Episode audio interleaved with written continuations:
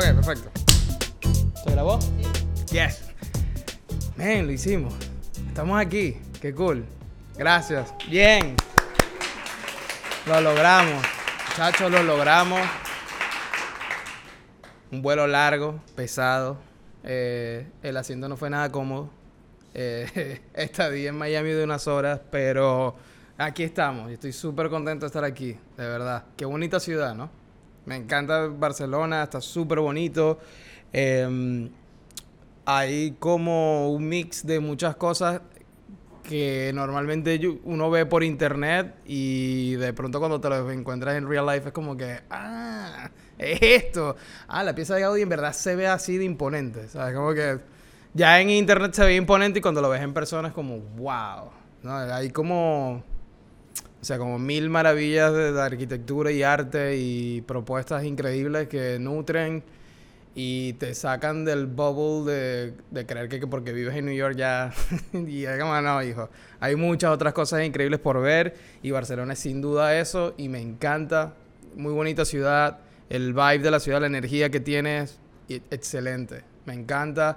Eh, estoy esperando conseguirme con algún problema porque yo digo que eh, tiene que haber algo por aquí que, ¿sabes? Como que caiga y, y no sea tan perfecto, pero me encanta la ciudad, está muy bonita.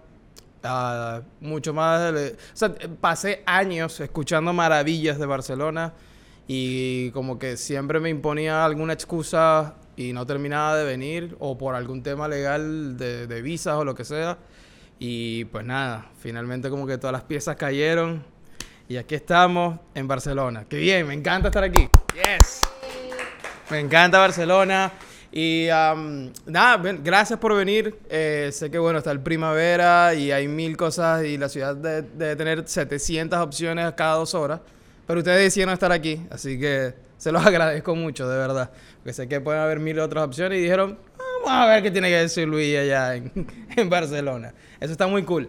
Em, pero nada, vamos a empezar a hablar. Yo traje hoy eh, una especie de charla, episodio, por así decirlo, donde me gustaría hablar un poco con ustedes de compartir experiencias que he tenido a lo largo de mi carrera, eh, cosas que he descubierto, cosas que he aprendido y cómo al paso del tiempo he ido también como yendo hacia atrás, ¿no? Como rebobinando el proceso y descubierto cosas de cómo ha sido sin saberlo, cómo he ido abordando los, los proyectos, eh, clientes y todo ese tipo de cosas que quizás en el momento como que simplemente lo hacía por inercia y poco a poco he ido entendiendo todo eso y, y gracias a como hacer reverse engineer es como que he entendido, ah, es que es así lo que yo hago, ah, este es mi proceso, eh, o esta es la forma como yo veo y abordo los proyectos y siento que hay algo interesante que puedo compartir con la gente y de qué manera eso puede ayudar a, a todo el que, eh, que esté aquí, a ustedes y al que pueda estar viendo en YouTube en el 2036. Hola.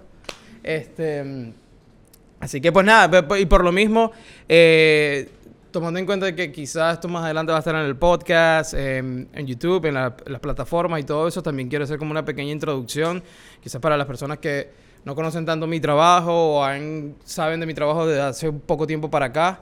Eh, les voy a ir contando como intentar dar un poco de contexto en, en líneas generales de cómo fue que empecé eh, y las cosas que, que fueron pasando en el camino y que me llevaron entonces a tener esta forma de abordar la- los proyectos y, y cómo eso me ha ayudado a seguir creciendo, a, a seguir experimentando cosas y, y sacando proyectos, logrando eh, cosas que cuando yo estaba en mi, en ciudad era como esas cosas que se veían inalcanzables, ¿no? Como, no, eso está allá, eso está allá arriba y uno como que lo deja en el imposible, ¿no? Como, no, eso está allá. Y de pronto cuando te ves en la posición o en la situación en la que se hace posible, tangible y lo tienes cerca, lo tienes ahí un paso, es como, wow, man, ¿qué fue lo que pasó que, que llegué aquí sin darme cuenta, ¿no? Entonces eso, esos, esos, como que esos momentos de lograr lo que siempre tenías ahí en el imposible, te empiezas a dar cuenta que, pues, es cuestión de, enfoque y de ponerle pasos a los proyectos. Yo no hice eso, honestamente. Yo como que simplemente fui como, como se iban dando las cosas y, repito, luego de, de 12, 14 años de trabajo ha sido como, ah, ya entendí el recorrido. Y ahora mi misión es como cómo yo le paso eso, esa información a otros para que, básicamente decirle como, mira, yo entré por la puerta 1 y 2 y eso fue un desastre. Cometí 700 errores y en verdad lo que tienes que hacer es ir por la puerta número 3 y ahí es donde vas a empezar a encontrar el camino. Así que, pues nada, vamos a empezar. Voy a hablar un poco de, de mis comienzos y bueno, eso, soy Luis Palencia, soy un diseñador y director de arte eh, venezolano. Ahora vivo en Brooklyn. Em, y bueno, he estado en este trayecto, eso, 12, 14 años, apasionado y obsesionado con el diseño. Es lo que me gusta, es mi pasión, es mi hobby, es mi trabajo, es mi vía de escape, distracción. A veces la distracción no es tan buena. Pero ha sido, sí, el canal de muchas cosas en mi vida. Soy venezolano, como les dije. Tengo el privilegio de haber nacido en Maracaibo.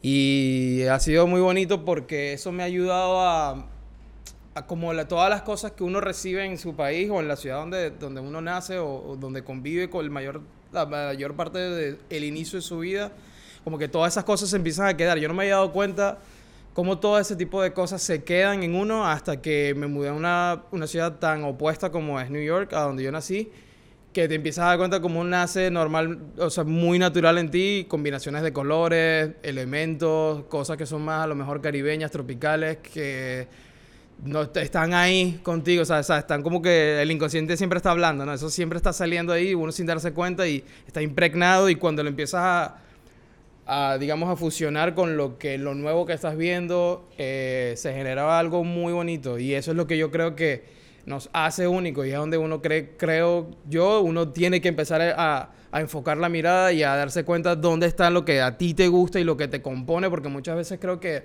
el hecho de caer en los trends, ¿no? De follow the trends y estar pendiente de qué están haciendo los otros y él tiene más likes que yo, yo sé que yo tengo que hacer eso para tener, obtener likes. Creo que eh, de alguna manera como que te, te pierdes, te, te desenredas de, de, lo que en verdad eh, está para ti, lo que tú eres y algo que aprendí mucho en, en, New York es una ciudad que te obliga o, te, te, abre la puerta a ser tú.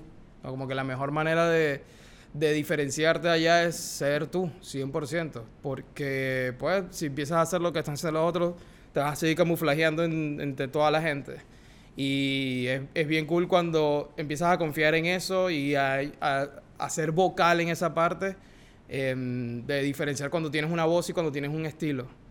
De, esta es mi voz, esto es lo que yo hago, esto es lo que a mí me gusta, esto es lo que a mí me compone, estas son las cosas que de alguna manera generan el, el ADN de, de quién soy. Y lo transmito gracias a estos elementos, que es lo que compone tu estilo, ¿no? Como tengo estos patrones, tengo esta paleta de colores, este estilo de ilustración, lo que sea.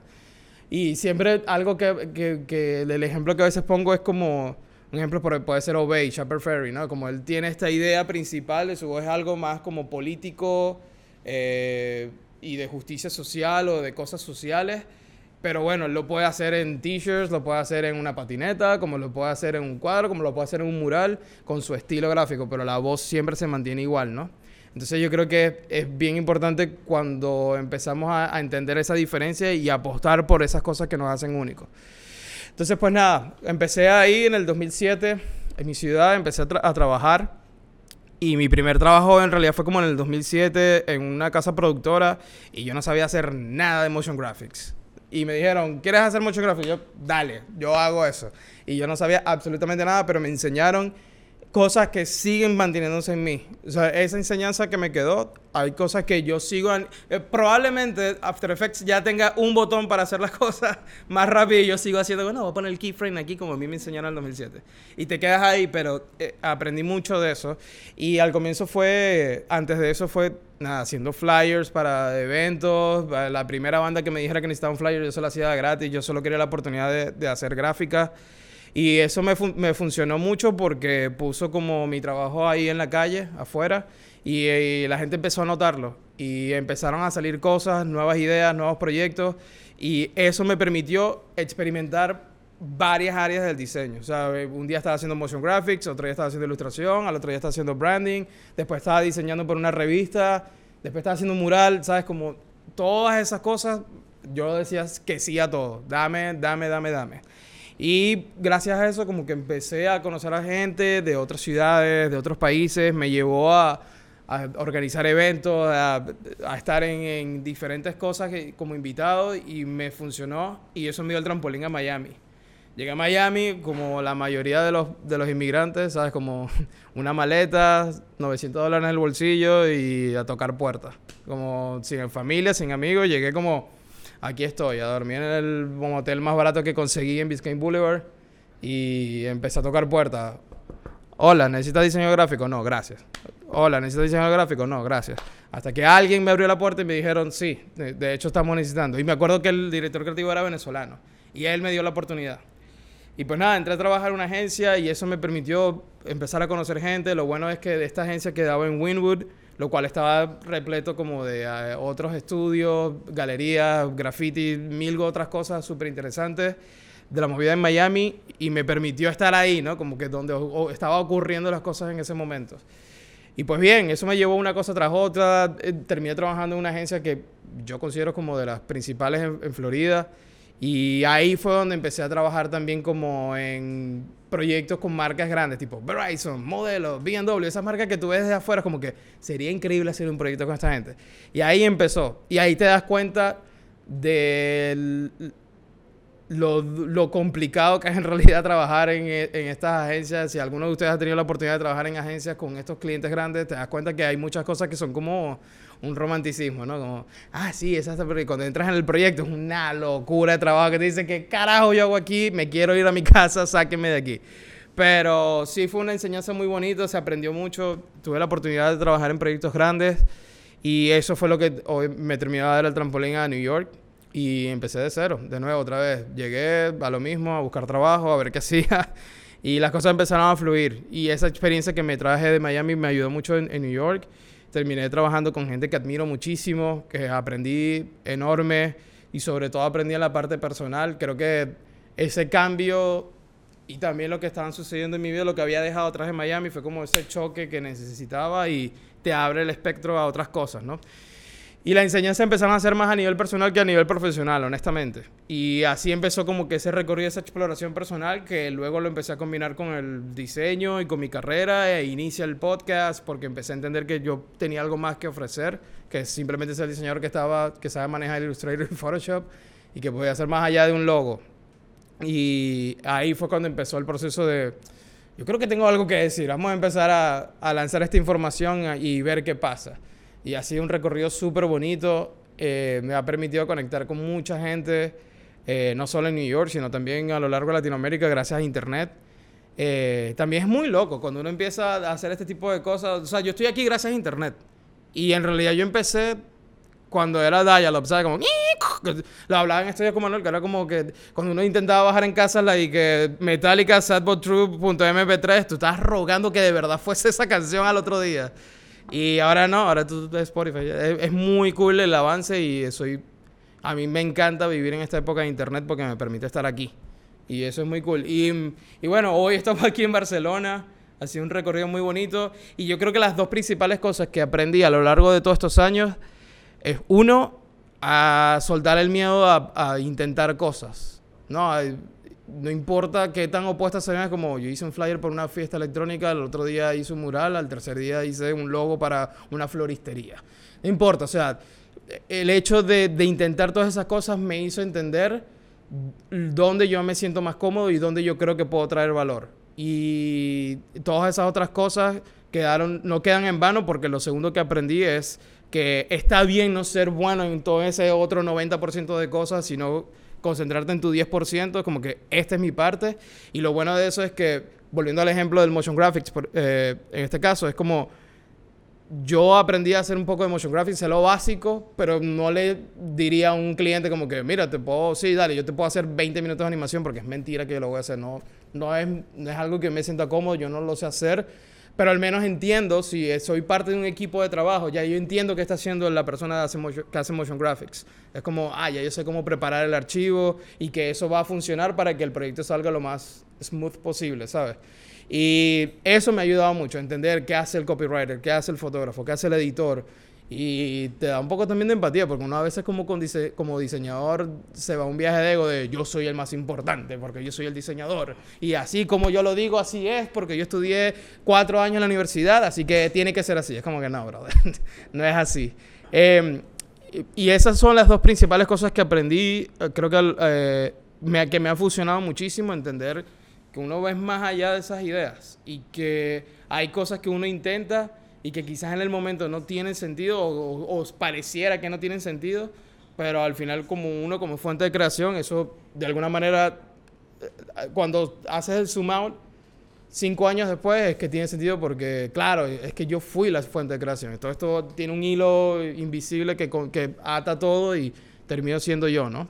Entonces, para mí terminó siendo como que eso, el diseño terminó siendo como un canal para ayudar a otros a crear algo mejor, no solamente aquí hablando con otros creativos, no solamente en el podcast o contenido que yo pueda hacer, sino también cómo yo ayudo a otros clientes y proyectos a que sea mucho mejor, ¿no? Y, eso se traduce también a oportunidades. Algo que también me ayudó es entender que yo no estoy prestando un servicio, yo estoy ayudando a una persona, a un, a un cliente, a un proyecto, a que se abran esas oportunidades. Porque mi logo, sí, ok, yo te puedo hacer un logo, ok, perfecto. Te hice un logo, toma tu gráfica, dame mi dinero, buena suerte, chao, no nos vimos más nunca. Pero cuando yo antes no entendía como que, pero ¿qué me quieres decir con aportar valor? ¿Qué es eso de aportar valor? O sea, ¿qué me quieres decir con aportar valor? Y después con, con el tiempo entendí que ese de aportar el valor en realidad es abrir oportunidades al cliente. Es como, como mi logo. Y ahí, y ahí empiezas también a cambiar tu mindset de el valor de tu trabajo. Es como, ah, es que mi logo no solamente te, yo voy a hacer este logo y te va a funcionar, es que es algo que tú vas a tener por años y va a abrir la puerta a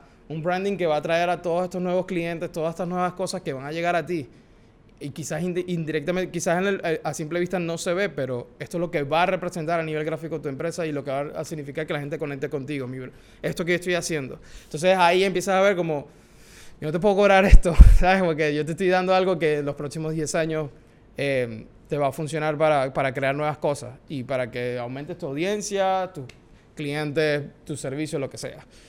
Entonces, el diseño, eso, naturalmente se dio como punto de medio de encuentro de todas mis curiosidades. Yo creo que a nivel social se le ha dado un peso gigante a la palabra pasión. Te dicen, no, si encuentras tu pasión y no vas a trabajar un día más. O encuentras tu pasión para ser feliz. es como, estás poniendo un peso demasiado gigante. Yo creo que muchos estamos como todo el tiempo perdidos, como, wow, es que yo no he encontrado mi pasión, entonces por eso no soy bueno.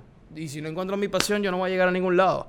En realidad, yo creo que uno más bien tiene que empezar a, hacer como un diagrama, ven, de, de, curiosidades, ¿no? De cosas que a lo mejor parecen opuestas, pero tú las empiezas a, a, mezclar y algo naturalmente se va... Naturalmente llega un punto en que se empiezan a hablar y coinciden. Y ahí es donde nace esa parte de como yo con estas cosas que sin saberlo le presto atención, termina ocurriendo un punto medio de esta, esto que me define y esto que yo quiero hablar y o esto que yo quiero eh, transmitir. Muchas veces mm, creo que cuando uno se sale de esa rutina y de ese círculo de trabajo de agencia y de clientes y de cosas tal, hay mil otras vainas que se pueden hacer, solo que no lo estamos viendo, porque sentimos que estar metido en una agencia o en un estudio haciendo lo que se supone que tenemos que hacer, como que te ciega, ¿no? Te pone como un, túnel visual de que esto es lo que yo tengo que hacer, pero salir de ahí da miedo porque tú solamente estás viendo esto que estás perdiendo, como que si yo me salgo de acá voy a perder mi sueldo fijo, este cliente, este,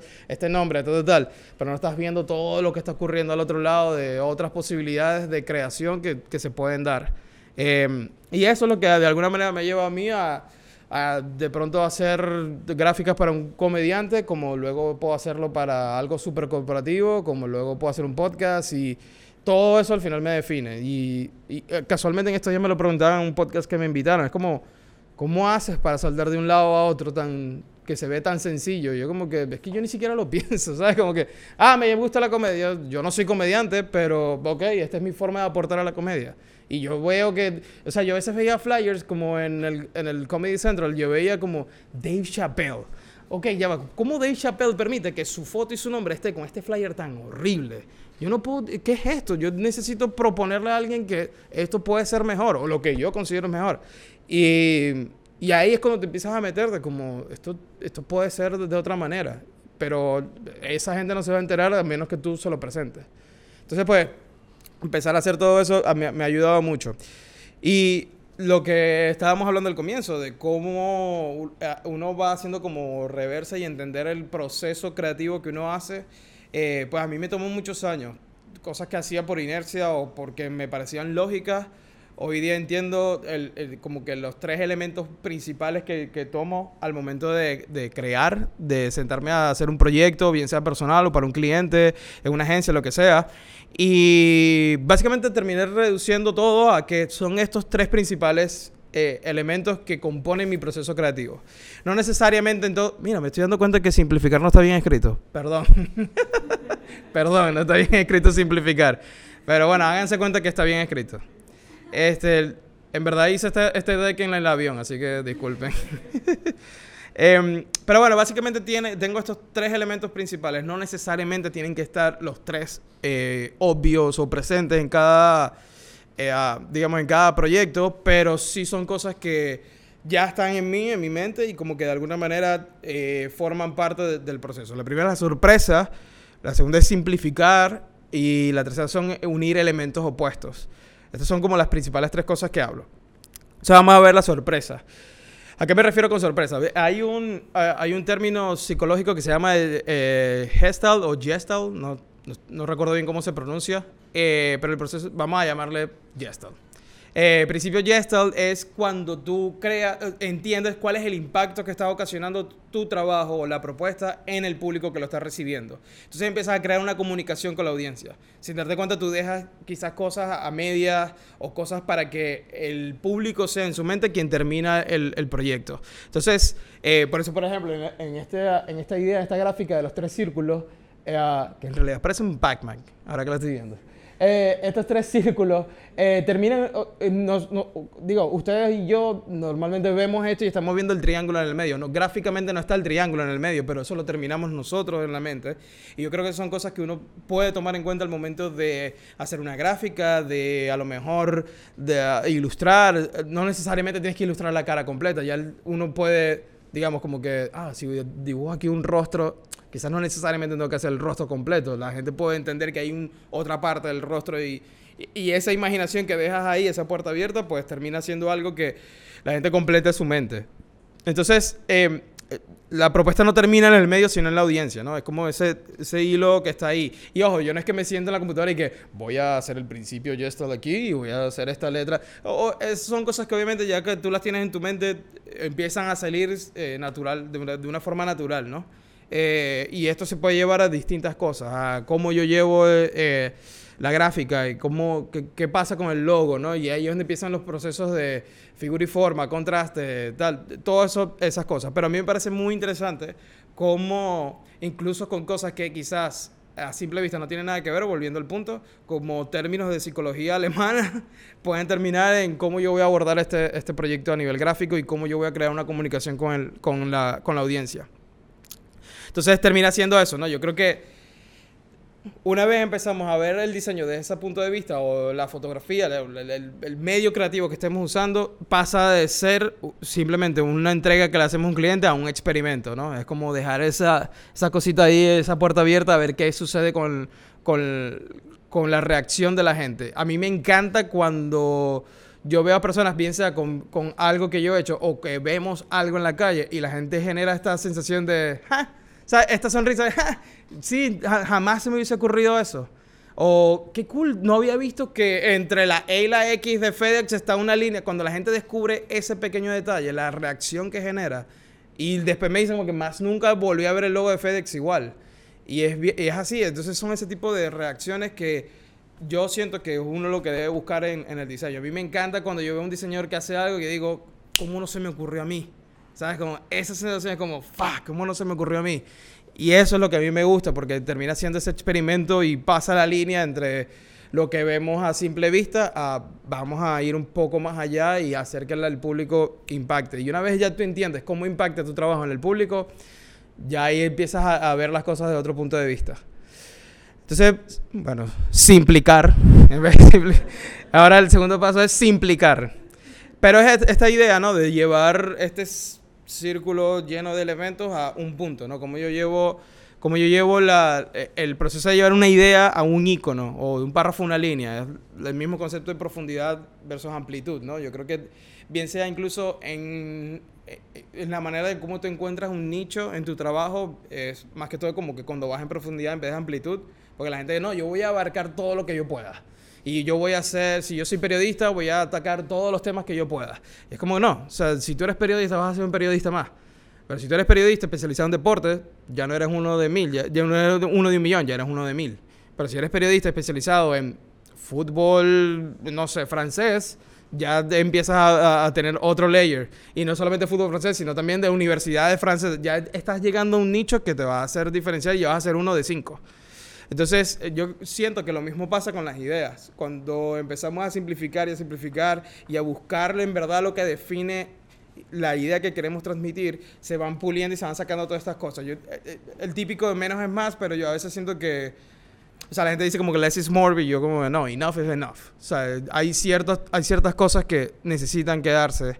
Eh, y, y, cómo tú llevas en realidad. Yo creo que el, el proceso de llevar una idea a un icono, la, la capacidad de poder hacer eso yo creo que va muy atada la mano a qué tanto entiendes lo que en verdad quieres hacer y lo que quieres transmitir. Porque muchas veces estamos tan metidos en el, en el rollo de trabajar y de procesos y de entregas de un día a otro que no nos damos el chance de, déjame pensar dos horas más en esto. Y esas dos horas más pueden hacer totalmente la diferencia. A veces cuando yo he tenido la oportunidad de entrevistar a diseñadores, les hago la, esta pregunta súper clásica, pero que me parece súper importante de, si yo te doy dos horas más, ¿qué harías? O sea, ¿Qué, harías tú con esas dos horas más? No, bueno, sigo diseñando. Y yo, eh, tienes que seguir pensando en la idea, porque probablemente la, solución la vas a hacer en 10 minutos. Y, es tan, y parece tan simple, pero llegar ahí es bien complicado. Y yo creo que es ese, ese reto, ponernos ese reto de cómo yo hago este párrafo en una línea, cómo, qué es en verdad lo que yo quiero decir en esto. Entonces yo creo que ahí es donde empieza el, el proceso. Y de hecho le traes un ejemplo de esto que estaba haciendo por una marca en, en New York, que está cumpliendo sus 15 años se llama Extra Water. Entonces me dijeron, mira, tenemos que hacer una gráfica que defina los 15 años de la marca. Eh, lo queremos hacer obviamente en ropa, accesorios, home goods, este, no sé, banners, de social media, todo. Yo, ok, perfecto. Bueno, esto es un resumen que define básicamente todo el proceso que pasé, pero obviamente hubo más eh, eh, alteraciones y variantes de esto, pero esta es básicamente la primera ronda de ideas que tuve. Y si se pone a ver el primer ejemplo, el donde vemos, eh, donde dice el texto con los 15, 15 years anniversary, extra border, bla, bla, es bastante recargado. Y volviendo al punto, yo no estaba claro, a mí me dijeron eso y dos segundos, empecé, dos segundos después yo empecé a diseñar. Y esto es obviamente la primera que idea que se te va a ocurrir, ¿no? Y yo siempre le digo a, cuando tengo la oportunidad de estar con diseñadores juniors o interns o algo que eh, de alguna manera reportan su trabajo a mí o lo que sea, es como no te cases con la primera idea, porque eso es lo que tú vas a ver en todos lados. Y ahí simplemente estás lanzando lo que ya tú tienes en tu mente, que has visto mil veces en Instagram, en Behance, en la calle. Y de hecho, ahora que lo veo, yo digo, pues sí, esto parece de fútbol. Esto ni siquiera tiene que ver con streetwear, ¿sabes? Como parece el, el batch de, no sé, de la Juventus, no sé. Ay, yo no sé nada de fútbol, pero bueno, me imagino. Yo quiero imaginar que es así de ¿eh? no sé. Este, pero, exacto, entonces, entonces tú empiezas a, crearte como que todas estas ideas que ya tú viste en, en, algún punto y se te hace familiar, tú crees que está bien porque ya es, lo familiar. Entonces empiezas a crear y a crear y a crear y luego terminé con esta idea de, bueno, pero no necesariamente tiene que ser el número 1 y 5, o sea, el, 15. Puede ser que pase si lo hago con esta, esta, parte de la X y la V de los números es romano, ¿cierto? sí. Entonces, eh, fíjense que la primera idea es como E, V, X, e, V. Eh, y después pensé como que, bueno, pero si yo, si yo le quito el extra border y 15 years, nadie va a entender qué es eso. Entonces, como, o sea, tiene que ser alguien que de verdad conozca la, la marca y la entienda y, y todo eso. Pero va a ser, es demasiado texto, estoy como sobrecargando esto obligatoriamente o no obligatoriamente, pero digamos necesito que esté presente el extra border 15 años para que la gente lo pueda entender. Y pasé por un proceso de depurar todo esto y terminé en esta parte donde incluso la misma palabra, si, con simplemente cambiar la V, la, la U por la, bueno aquí se le dice V, ¿no? Sí, por la V, eh, ya, creé la, idea y era como que simplemente agarrar extra border y cambiar una aprovechar el nombre y simplemente cambiar, pero esto fue varios días de hacer mil intentos, todos estos intentos que ustedes ven acá, yo hice diez mil más. Y es muy loco cuando tú empiezas a trabajar con la primera idea que se te ocurre y, no, y, sigues explorando y no le das tiempo a las ideas, que jamás vi que toda la respuesta estaba en el nombre. Era como, ah, esto era todo. ¿Sabes? Como, pero tuve que pasar por todo este proceso de, de sacar todo y llegar aquí. Y yo creo que bueno, obviamente traje este ejemplo porque no, no, porque lo hice yo, sino que es el que tenía a mano y, y que creo que ilustra bien cómo, cómo me pasó a mí. Eh, pero era, era, estaba ahí mismo, solo que a veces nos distraemos tanto que no estamos viendo que la respuesta está justo enfrente a nosotros y empezamos a hacer todo un recorrido de 20 días de trabajo cuando siempre estuvo ahí. Pero hay, hay veces que incluso uno se siente culpable porque lo sientes que, y que bueno, pero está, si fue tan sencillo, entonces no creo que eso sea la idea correcta, porque se supone que yo tengo que sufrir este proyecto y estar 20 horas de trabajo y dormirme a las 6 de la mañana y pararme a las 8 a seguir haciendo esto, porque así es el diseño, así es el término de publicidad y si yo no sufro y dejo de comer cuatro días, este día no vale. Y pues no, siempre estuvo ahí, presente, solo que pues uno se crea esa, esa ruta gigante de cosas que al final pues se pueden resumir. Pero esto, y de hecho cuando vemos e-, este tipo de ejemplo y vemos lo que, lo que terminó siendo,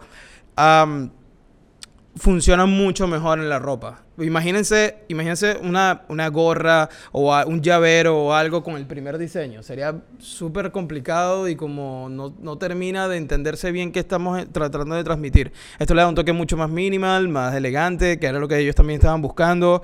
Eh, porque, por ejemplo, la X y la V dentro de los laureles, en, a lo mejor bordado, va a generar otra cosa. Eh, permite que nuevas técnicas puedan aparecer al momento de, de poner esto en ropa y en otros accesorios, lo cual está muy cool porque te permite ampliar de nuevo las oportunidades de hacer cosas. Y de hecho esta fue la primera vez que la marca empezó a generar cosas como, bueno, ¿qué pasa si hacemos unas velas? ¿Qué pasa si hacemos un juego de platos? ¿Qué hace, eh, home goods? ¿Sabes? Como que, ¿qué pasa si hacemos una alfombra? Entonces, porque la gráfica lo permitía. Eh, y eso fue algo muy bonito, ver cómo, cómo ese tipo de cosas se abrían y, se, y se, se, podían lograr gracias a que nos dimos el tiempo de, vamos a darle dos días más de pensamiento a esto, a ver qué sucede. Y terminó ocurriendo, ¿no? Entonces, eh, eso, yo creo que intentar simplificar muchas veces es prestarle atención a lo que le prestas atención, ¿no? Ese, pequeño detalle que está ahí enfrente, pero siempre lo pasamos desapercibido. Y lo otro que hago es unir elementos opuestos. Eh, a mí me encanta esto eh, y lo hago conscientemente todo el tiempo. Intento estar siempre, incluso así sea proyectos personales eh, o para clientes, intento siempre ver qué es lo opuesto a esto.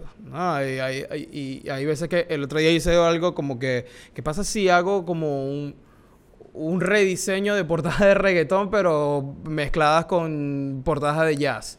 Y yo dije, esto, esto está increíble porque lo más fácil puede ser de rock.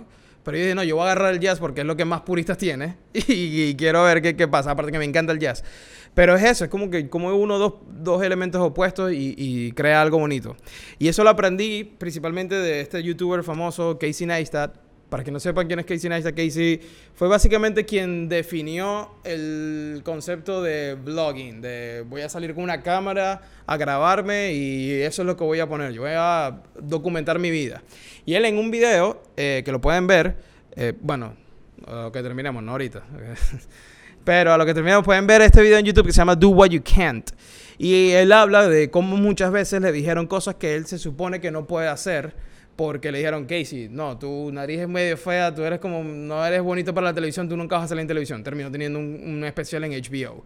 Eh, tú nunca vas a poder hacer un, comercial para marcas grandes porque no te graduaste en, la Universidad de Audiovisual. Terminó haciendo el video, el, el, comercial de Nike con más views en la historia. Eh, Casey, tú no puedes hacer esto porque tú no te graduaste de, y lo terminó haciendo. O sea, como que él rompió todas esas barreras a través de YouTube y él siempre decía como que do what you can. Todo eso que te dicen que no, go fucking do it. ¿Sabes? Como que ve y hazlo. Y él fue la muestra de eso. Y él como que con una simple cámara, eh, porque él tampoco que tenía al comienzo el mega equipo ni nada, que lo que hoy se puede traducir a un celular, logró todas estas cosas. Hizo un comercial de televisión para Nike, se estuvo con los grandes artistas, con todo el mundo. Fue el primer youtuber que logró no sé cuántos millones de suscriptores. Todo esto lo logró a partir de voy a intentar hacer lo, opuesto a que lo que la gente me diga. Y eso a mí se me quedó grabado y dije, esto yo lo tengo que aplicar en la gráfica. ¿Cómo yo llevo esto a la gráfica? Entonces eh, empecé a entender que muchas veces eh, tenemos no vamos por eso. Muchas veces sabemos cuál es el camino. La gente nos dice, mira, tienes que agarrar por allá. Este es el camino. Pero hay muchas limitaciones inconscientes que se quedan en nosotros y que venimos arrastrando por años. Son inseguridades, cosas que te dijeron cuando tenías nueve años, no sé, miles de cosas que ocurren que se quedan inconscientemente en ti y terminan siendo una barrera que no te permite ir más allá. Y estas son cosas que incluso las empecé a entender cuando entré en el ciclo de, exploración personal, de terapia y todo este tipo de cosas, empecé a entender como, oh, wow, ya entiendo, o sea, ¿por qué me costó tanto llegar a esto? ¿O por qué siempre dejé esto ahí como que en el imposible y ahora es que finalmente lo puedo hacer? Es porque entendí de dónde viene la limitación, de dónde venía esta inseguridad, de dónde venía todo este tipo de cosas para ir por más, ¿sabes? Como que esa sensación de tú saber que tú puedes ir por más, pero te quedas ahí como... Y yo siento que muchas veces eh, esas limitaciones lo que hacen es ponerle como una excusa a, a, las cosas, ¿no? Como que cuando la razón no escucha la intuición, ¿no? Entonces tú estás a lo mejor en un trabajo y en una agencia que odias y estás trabajando y tú como que me gustaría ser freelance, pero... No, yo creo que yo podría ir a eso, pero... Y cada vez que tienes un pero, como que eso es lo que hace, genera un clic a una historia vieja de en realidad si yo voy para, para allá, puede existir la posibilidad que, que, me equivoque. Y si me equivoque, y si me equivoco, perdón, a lo mejor mi papá y mi mamá van a pensar que yo soy un perdedor. Y sabes, como que te vas por una vía súper loca y no terminas de accionar lo que en verdad tú quieres ir a hacer. Y esas limitaciones se van construyendo y se van construyendo y se, y se van quedando como, se va generando este muro. Y lo que pasa es un proceso de desaprendizaje de ir quitando ladrillo por ladrillo hasta que... Ah, empiezas a ver el sunshine, nada, como que, oh, es que siempre estuvo ahí, solo que yo solito me puse esta barrera. O bueno, no solito, porque hay muchas cosas que tú vas arrastrando de tus padres, de lo que sea, y se van quedando.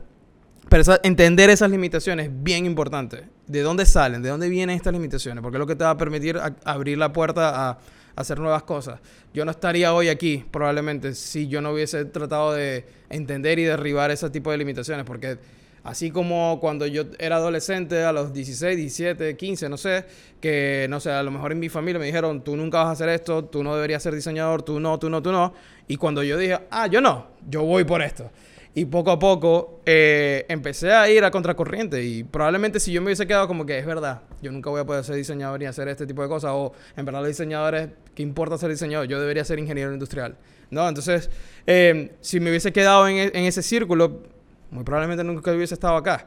Entonces, esas limitaciones están muy presentes y, y hay que aprender a ver más allá. Eh, y volviendo al punto, no necesariamente tiene que ser más allá desde un punto de vista más como existencial y de la vida y todo eso, pero sí ver más allá en las ideas, ¿no? Entonces, ¿cómo yo expando esto para que eh, mis ideas se puedan exponenciar y crear un impacto distinto? Entonces, yo siento, y con el tiempo fui creando eh, o poniéndole mm, una explicación y una idea a, a, este proceso que, yo le llamo el método de la playa. Lo cual es raro porque a mí no me gusta la playa, pues, pero, pero es como que la manera más fácil que conseguí para, para definirlo. Em, y de, no sé, de explicar la idea. Pero básicamente, es, volviendo a, la idea, ¿no? Como los elementos opuestos pueden crear un resultado muy bonito, ¿no? Y, y estamos rodeados de esto todo el tiempo y, y, muchas veces lo damos por sentado. Muchas veces uno se da cuenta que por ejemplo, la playa está compuesta por dos cosas, ¿no? Dos elementos básicos, el, mar y la arena.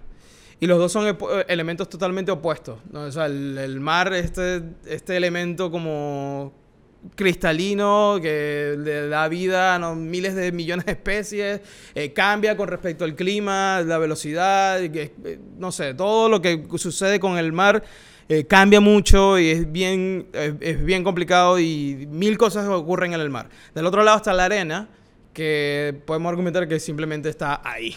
la arena está puesta ahí. Y es como sólida, podemos decir, ¿no? O sea, tú la pisas y es como que, esto es tierra sólida, por así decirlo. Eh, y, y, eso está ahí. Y ya, ya a simple vista parecen dos elementos muy distintos, pero cuando los unes, generan este, este el, nuevo ecosistema, todo esto nuevo que le llaman la playa, que bueno, termina siendo un paraíso, algo que, que, termina siendo muy increíble. Y yo siento que las ideas son como la playa.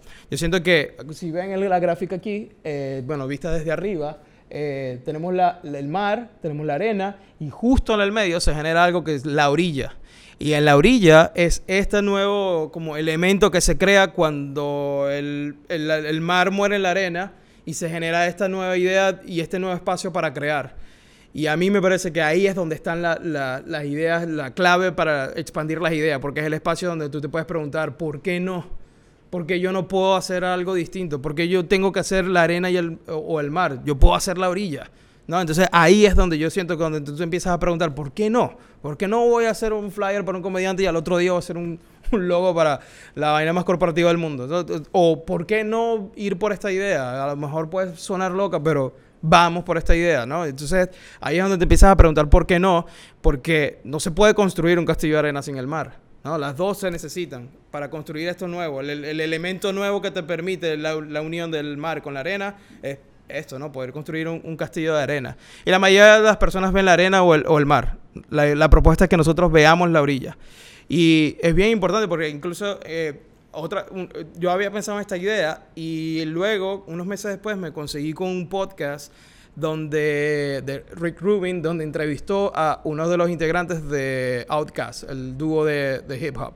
Y Under 3000 dijo como que a mí me encanta escuchar géneros que sean totalmente opuestos al mío porque nutren de alguna manera mi, mi trabajo. Y él dijo como mi canción de B.O.B., que básicamente terminó siendo uno de los mayores éxitos de Outkast, él dijo como que es muy inspirada en Rage Against the Machine que a simple vista no tiene nada que ver una banda con la otra, pero él dijo, pero yo quería agarrar esa energía de rabia, de, impacto que tiene Rage Against the Machine y ponerlo en mi música. Entonces tú lo puedes escuchar y no necesariamente te va a reflejar eh, a nivel de sonido, eh, digamos como el, el, eh, Rage Against the Machine, pero sí te genera la, la urgencia, ¿no? Ese sentido de de rapidez del impacto en, la música. Y yo creo que esto también se puede llevar a, las ideas, como que no necesariamente eh, buscar lo opuesto o esa energía de do what you can o, o, todo ese tipo de cosas, no solamente se tiene que ver reflejado eh, en el resultado gráfico, pero también puede ser en la intención del, del, del, del proyecto, ¿no? Hacia dónde yo quiero ir, cuál es la propuesta, que, que, cómo yo quiero impactar a la gente. Eh, y ahí es donde puede empezar la parte del why not, eh, del, por qué no. Eh, a mí me parece que la orilla es el espacio perfecto donde uno puede empezar a inventar y a crear nuevas cosas o crear ese, ese pequeño cambio que, que, genera algo, algo, algo distinto.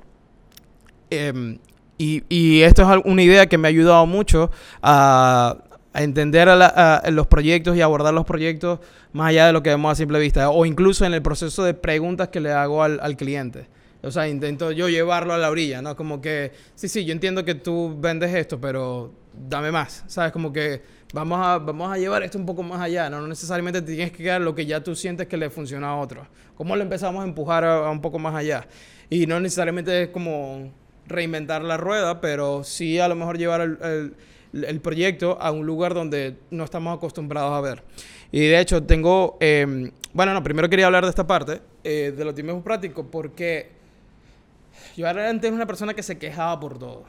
Yo era un don quejón gruñón, ¿sabes? Como que me la mantenía obstinado, sí, obstinado, con, muchas cosas y poco a poco las cosas como que empezaron a cambiar para mí y entendí que para poder ver la orilla yo tengo que creer que eso existe. Yo, yo no puedo alcanzar algo que yo no creo y es difícil ver la orilla cuando tú no trabajas desde la abundancia. Cuando tú sientes como que estas personas que protegen sus ideas, que no se la dicen al cliente porque no, no, él no me está pagando por eso, y, o ese tipo de cosas, o no voy a ayudar a mi compañero de trabajo porque eso es problema de él, a mí no me están pagando por eso. ¿Sabes? Como que cuando ya empiezas a trabajar desde la carencia, pues se pierden muchas cosas y, y muchas oportunidades que se pueden dar. O incluso al momento de algo tan sencillo como sentarte en una sala de reuniones a hacer como una especie de brainstorming, de sacar ideas, muchas veces nos sentimos como que no, si yo digo esta idea, no, esto no, yo creo que la gente va a decir que esto está, malo. Y en realidad lo que puede ocasionar es que sea el comienzo de algo mejor. No necesariamente tiene que ser tu idea, pero quizás tu idea es lo que enciende la chispa para algo que, uh, güey, ya va, ahora que dijiste de eso, ¿qué tal si más bien nos enfocamos acá? Y ahí es donde va a salir la idea increíble.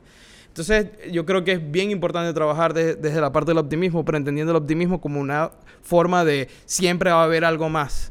Siempre va a haber una idea más. Esta no va a ser ni mi mejor, ni mi última charla, ni, ni mi última idea. Va a venir cosas distintas, van a venir cosas nuevas. Yo tengo la capacidad de crear nuevas cosas. porque yo no voy a lanzar esta idea ni la voy a compartir si yo sé que luego van a venir cosas mejores?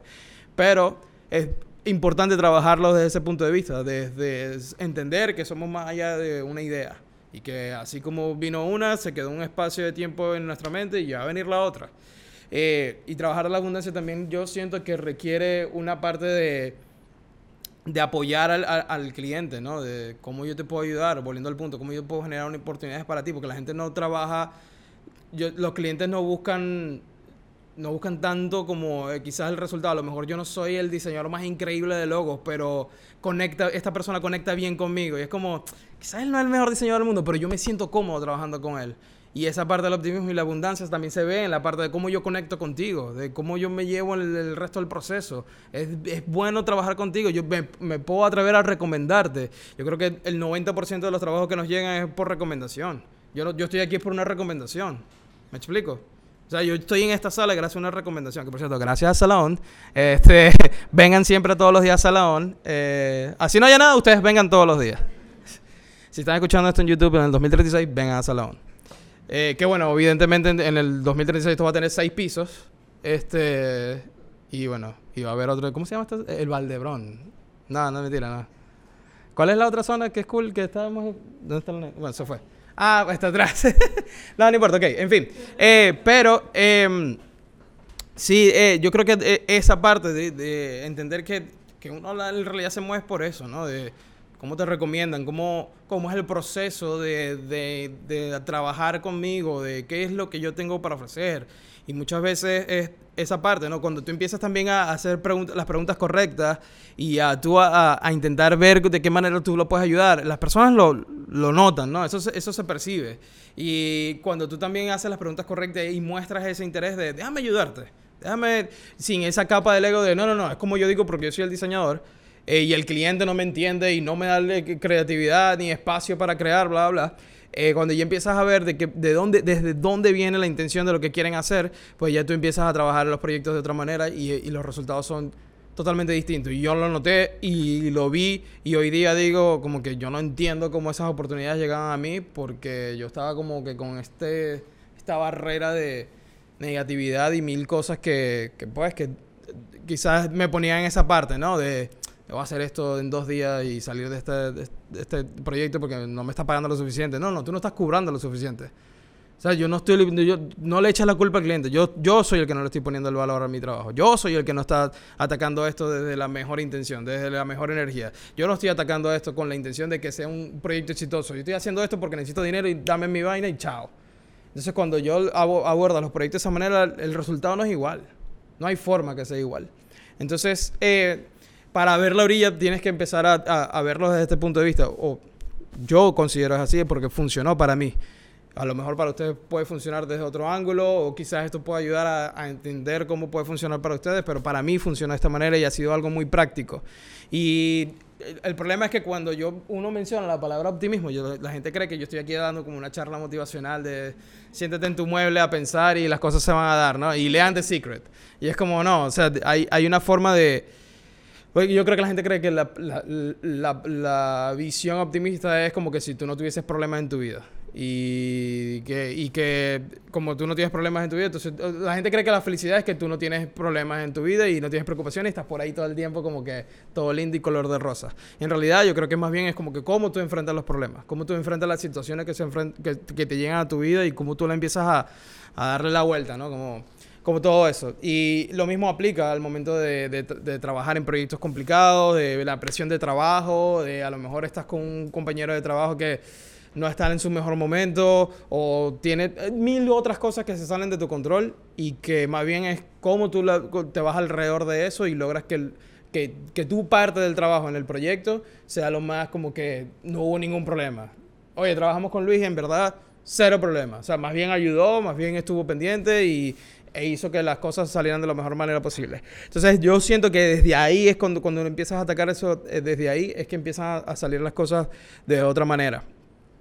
Y eso también se, se, se, se contagia porque una vez cambia la forma como ves las cosas, las cosas que ves cambian. Y esa fue la frase que a mí me ayudó a ver todo desde otro punto de vista. Fue como, ah, ya va, yo estoy viendo esto como un problema, pero en realidad puede ser una oportunidad. Porque la realidad es neutra. Y, o sea, lo real es neutro, ¿no? O sea, ese árbol que está ahí en el medio no, tiene culpa de nada. Eso es un, un, árbol que está en el medio. Tú ves si lo ves como una sombra o como un estorbo. Entonces, pues, de esa manera creo que también al momento de atacar los proyectos es bien importante, ¿no? ¿Cómo yo estoy viendo esto, no? ¿Qué, qué me está impidiendo ir por más? O sea, que, que ¿por qué yo estoy viendo esto como un problema cuando en realidad puede ser una oportunidad? Entonces, una vez cambia la forma como ves las cosas, las cosas que ves cambian, porque empiezan a ver, a, empiezas a ver oportunidades donde todo el mundo ve problemas. Y, de hecho, yo creo que las ideas vienen disfrazadas de problemas. Y las ideas vienen como que disfrazadas de problemas y tú buscas solucionarlas. Pero si las ves como, no sé, bueno, déjame ver. Por eso que tú ves también a la gente como que, oh, yo tuve la idea de Uber hace muchos años. Y que sí, pero ¿por qué no la hiciste? ¿Sabes? Como que no la hiciste. Y ahí estaba la solución, de, un problema buscando solución. Y en esto ya estaba leyendo un libro que se llama Big Magic que lo, si no lo han leído, búsquenlo, Big Magic, es increíble. Y la autora habla sobre, no recuerdo ahorita su nombre, Elizabeth... Elizabeth Gilbert, gracias. Eh, ella en el libro habla sobre esto, como que cómo la, las, las, ideas pueden ser oportunidades si tú estás dispuesto a, a, a conseguirlas y a verlas de esa manera. Ella habla como que las ideas digamos, como que el mundo está eh, habitado por seres humanos, eh, animales, naturaleza, elementos, todas estas cosas. Ah, y, y también componen ideas, y que las ideas están como que dando vueltas, buscando a ver quién las, quién las recibe y quién las ejecuta. Entonces las ideas como que tocan la puerta de alguien, entran y se quedan por un tiempo ahí, es como que, bueno, no quisiste solucionar esto, yo me voy y van para otra persona. Y por eso la gente dice como que a mí se me ocurrió esto, sí, pero no la ejecutaste. La idea son de quien primero la ejecuta. Y ella habla de esto, de, cómo las ideas son energías que se, que se van moviendo y muchas veces uno tiene que decidir si es la idea correcta, está llegando en el momento correcto para ti o si, te, o si la dejas ir. Pero si la decides tomar, eh, ahí es cuando entra la parte de cómo yo voy a ver esto, cómo yo puedo, qué, qué, puedo traer yo al mundo, qué le puedo decir yo al mundo, cómo yo puedo servir para que esto sea mejor para alguien más. Eh, y yo creo que ahí es donde está la, la forma de cómo cambiamos la, nuestra visión de, de, nuestro trabajo y de los proyectos para crear algo mejor. Por ejemplo, en este caso, eh, volviendo a la, idea de, de, las cosas opuestas y de cómo uno eh, intenta llevar al cliente como, pero no, no, pero déjame ir un poco más allá.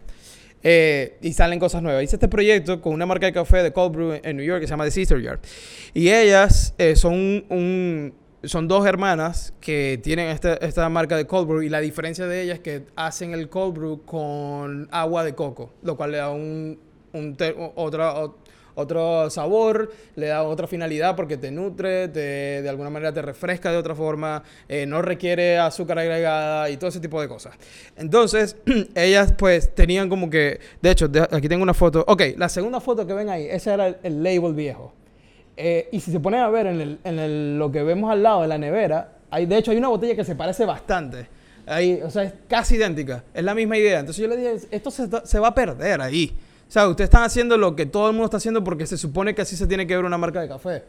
Pero no necesariamente ustedes tienen que hacer eso. Y ustedes no están apelando a, al que el público sea cualquier persona que está buscando un cold brew. Ustedes están buscando un, público más millennial, Gen Z, que le gusta el diseño, que le gustan otro tipo de cosas, que le prestan atención a, a otros detalles, que están dispuestos a pagar 7 dólares por un café porque encuentran el valor y el, y el sabor distinto. ¿Sabes? Todo ese tipo de cosas. Ustedes no son el café que el que se consiguieron un deli y ya, ¿no? Ustedes quieren hacer otras cosas.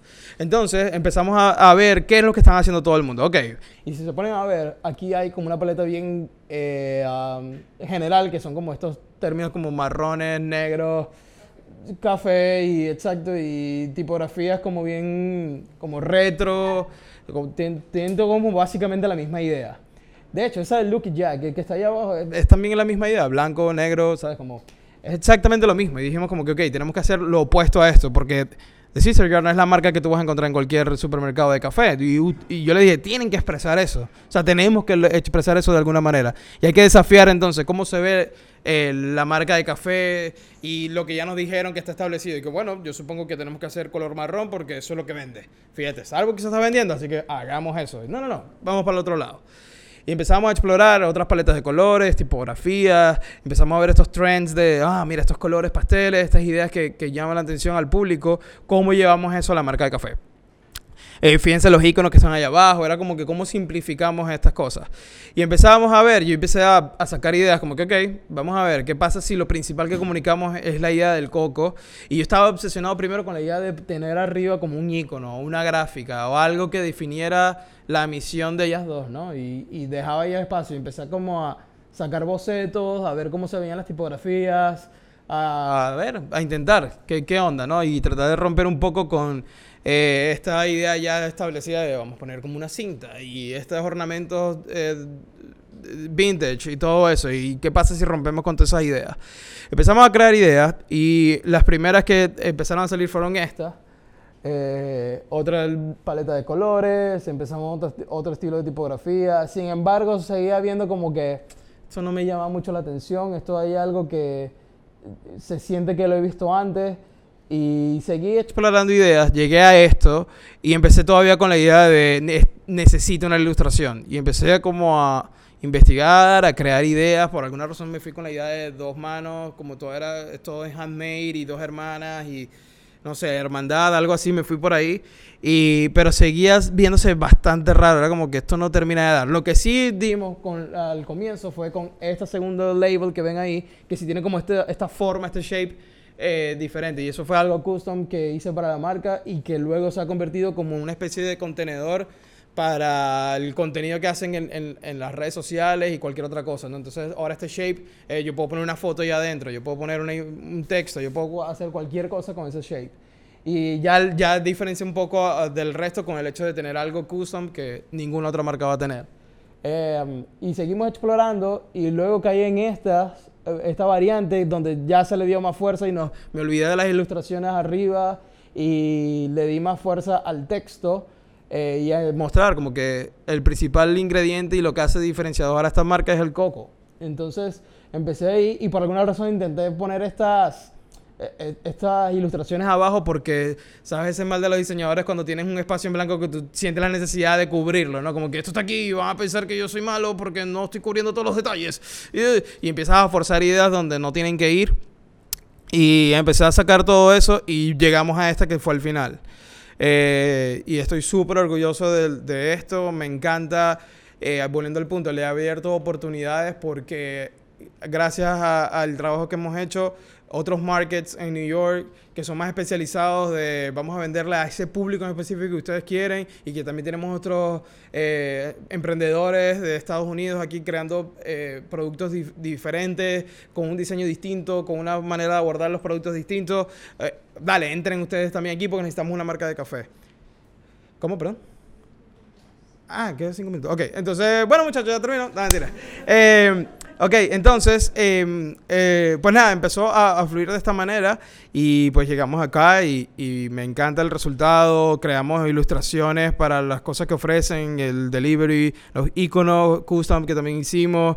Eh, pues nada, ha sido un proceso bien bonito. Y la gente, eso, ¿no? Genera ese impacto de cuando van al market ah, y la gente lo compra como que le toman fotos, ¿sabes? Como que ese tipo de cosas es muy cool. Y pues sí, se creó el producto y es muy cool cuando tú ves ya el producto en, en la nevera del market. Es como que esto está aquí. O sea, y, y, forma parte, no se ve como algo más, ¿sabes? Como forma parte de este entorno, de este contexto. Y ha sido un proceso bien bonito que llegar ahí. Y, y esto fue un proyecto en el que yo les dije al cliente, tienen que ver la orilla. Vamos, vamos que sí se puede. Y fue un proyecto de meses. Llevó meses llegar ahí por lo mismo, yo empujando, ¿no? Como que vamos para que vean la orilla. Y llegamos ahí. Eh, y ya, listo, gracias. Sí, viste, duró perfecto. Bien, gracias, gracias. Qué cool. Y, um, y ahora pues nada, quiero que a ver si tenemos una sesión de QA, si alguien tiene alguna pregunta, alguna duda. También me pueden decir que estoy equivocando todo lo que dije. Eh, nada, que hablemos un rato. Gracias por estar aquí, por escuchar lo que tengo para decir. Espero que haya sido de beneficio, de que ayude en algo, en lo que ustedes quieren lograr. Eh, y estoy súper abierto a escuchar feedback, a que hablemos un rato, a que tengamos una sesión de QA y que podamos, no sé, intercambiar ideas. Y si alguien tiene una pregunta, siéntese libre de, de decirla y y nada, y seguimos hablando, o no, y nos vamos a tomar vinos y ya, no sé. Pero gracias, de verdad he disfrutado muchísimo estar aquí en Barcelona. Ha sido una experiencia bien bonita que tenía años como que en mente y me hace feliz poder como tener la excusa de, de viajar gracias a hacer cosas con diseño eh, o de simplemente nada, transmitir un poco de mi experiencia y que, y que funcione para algo. Um, eso, ya. Gracias. Qué cool estar aquí. Yes.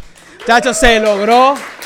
Otro episodio en vivo de Delian Graphics. Eh, y nada, si ustedes están viendo esto en YouTube y no te has suscrito, yo creo que deberías hacerlo. Este, o si estás escuchando esto en Spotify, deberías dejar un review y poner que Salahón primero es la mejor sala de Barcelona. Ponle el review. En Yelp también. No, aquí se usa Yelp. Aquí es Yelp también, ¿o no? De, para dejar reviews de los lugares. Bueno, Google Reviews, no sé, lo que sea, pongan que sí, que Salahón es y que la mejor sala de la historia que ha tenido Barcelona. Eh, gracias también a Salahón, gracias por estar, por el espacio, por permitirnos estar aquí, por permitirme, sin conocerme, llegar aquí a, hablar y, ver qué sucedía. Gracias, porque ya, básicamente al, Luis del 2007, ustedes lo están abrazando ahorita y le dijeron, brother, lo lograste. Así que gracias por el espacio, porque el Luis del 2007 está muy feliz ahorita.